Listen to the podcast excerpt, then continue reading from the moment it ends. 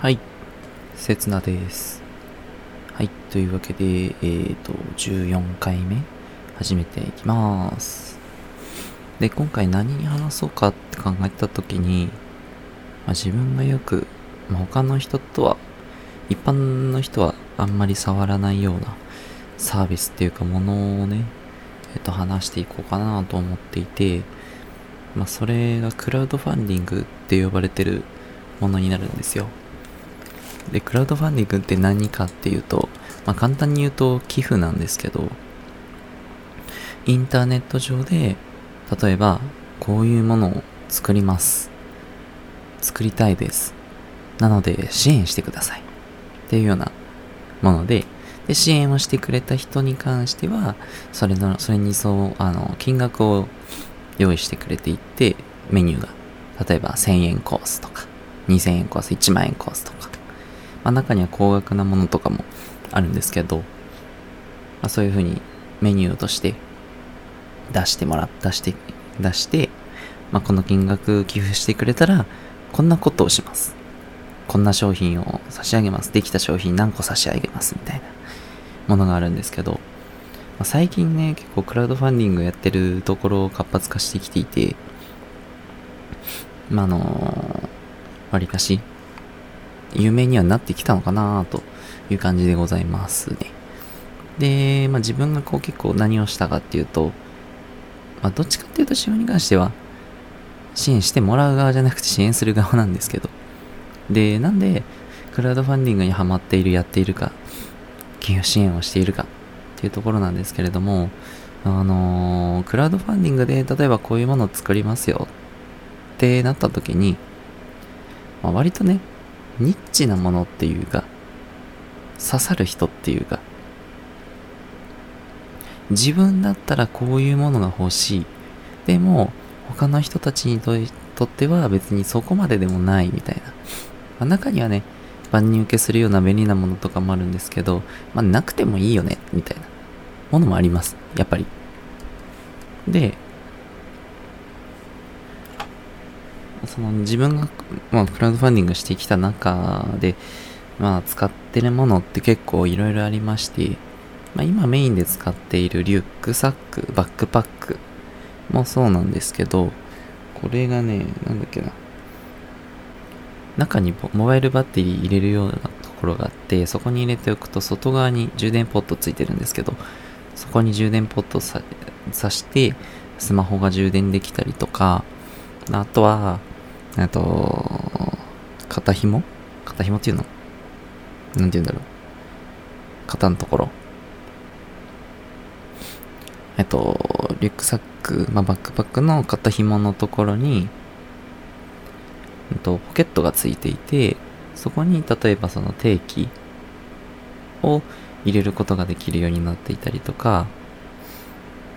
あとは背中のところにプチポケットみたいなのが入っていて、ポケット、ポケットみたいなのがついていて、まそこに何かしら入れることができる。で、背中側なんで、例えばその財布だったりとか、貴重品だったりとか、まあ、盗まれにくいものを入れることができるっていうものだったりとかね。で、最近に入れたものに関してはちょっとこうガチャガチャしてるんですけど、無限フックっていうものを手に入れまして、まあ、これ何かっていうと、ま、キーホルダー状になっているんですけど、これね、広げてもらうと、スマホのスタンドにもなるし、あとは例えばその、レストランとかカフェとか行った時に、じゃあ、カバン、リュックとか、置き場所が困ることがあります。それを、えっ、ー、と、机のところに、この無限フックっていうのをかけてもらって、で、フックの先に、やっぱりその、また同じようにフックみたいなかけら、引っ掛けられるところついてるんで、まあ、そこにリュックをかけたりとか、カバンかけてもらって、で、そうすると地面につかないし、他の椅子とか、まあ、変なところに置く必要もないよっていうものをね、手に入れたりしてます。で、あとは、あの、iPad を持ってるんですけど、iPad の、その、Apple Pencil、タッチペンをしまう場所がなくてちょっと困ってて、で、えっ、ー、と、スマートカバーだったりとか、まあ、スマートカバーの、まあ、なキーボード、フォリオだったかな？にくっつけられるマグネットタイプのものがあって、まあ、くっつけてそこに、まあ、その Apple Pencil 装着できるみたいなものとかも手に入れましたし、なんかね、もういろいろあります。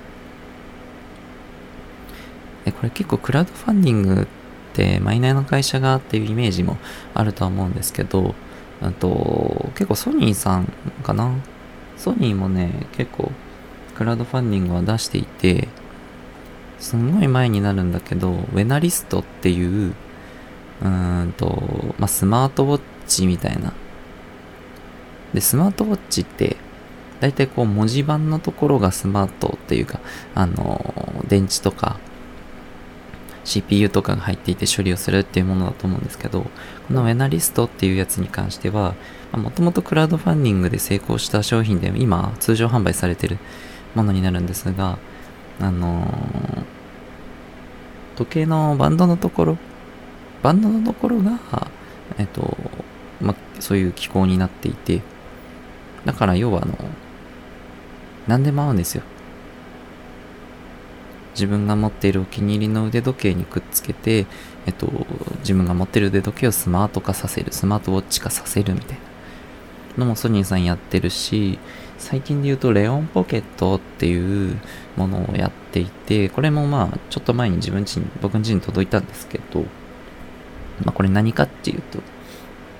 あと、まあ夏場とか冬場とか、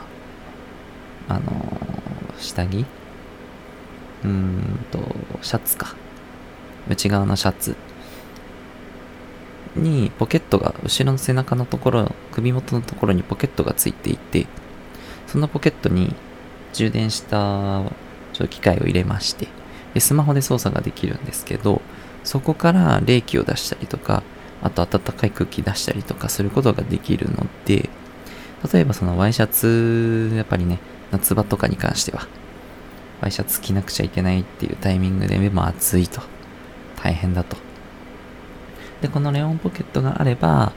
内側に、えっ、ー、と、まあ、仕込んで、まあ、冷感で暑くないよ、涼しいよっていうものだったりとか、あります。あとはね、ちょっとね、使ってない、あまり使ってないものもあるんだけど、純チタンでできた水筒とかね。これも自分がクラウドファンディングで手に入れたもので、まあ、抗菌のチタンと、あと、めちゃくちゃ冷えに、冷えにくいじゃねえや、冷めにくい。まあ、お湯を入れても、なんかすごい熱々で保保保持できるみたいな。冷たいものを入れても、ぬるくならないみたいなものがあります。結構ね、やっぱ自分がこれ、こういうの欲しいって思った時に、やっぱり既存で発売されてるものってほぼ万人受けするような仕様で作られているので、例えばここがこうだったらいいなとか、そういうものっていうのはやっぱり結構自分として要望があるわけで、そこを叶えてくれるのがクラウドファンディングかなというふうに思っています。ね、まあ普通のものを買うよりかはちょっといいお値段をしたりはするんですけど、ただ、クラウドファンディングになってるやつ、通常販売にまだなってないやつ。に関しては、やっぱりリスクはあるから、あくまで寄付なので、お金払ってじゃあ、それが達成しませんでした。ってなった時、お金を返してくれるわけじゃないから、まあ、ちょっとしたリスクはあるんですよ。で、えっと、じゃあリスクを犯すメリットっていうところで言うと、ま、もし、そのプロジェクト、クラウドファンディングが実現をしたときに、まあ、ウェナリストのように一般販売されるわけですよ。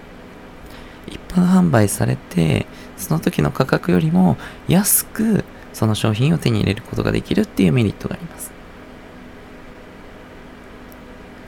なんでまあね、本当に欲しいものに関しては、クラウドファンディングで手に入れるっていうのがやっぱり安くなるだろうし、早くも手に入れられるし、っていう感じで自分はすごいおすすめというか、おすすめっていうか、クラウドファンディングはいいなというふうに思ってます。はい。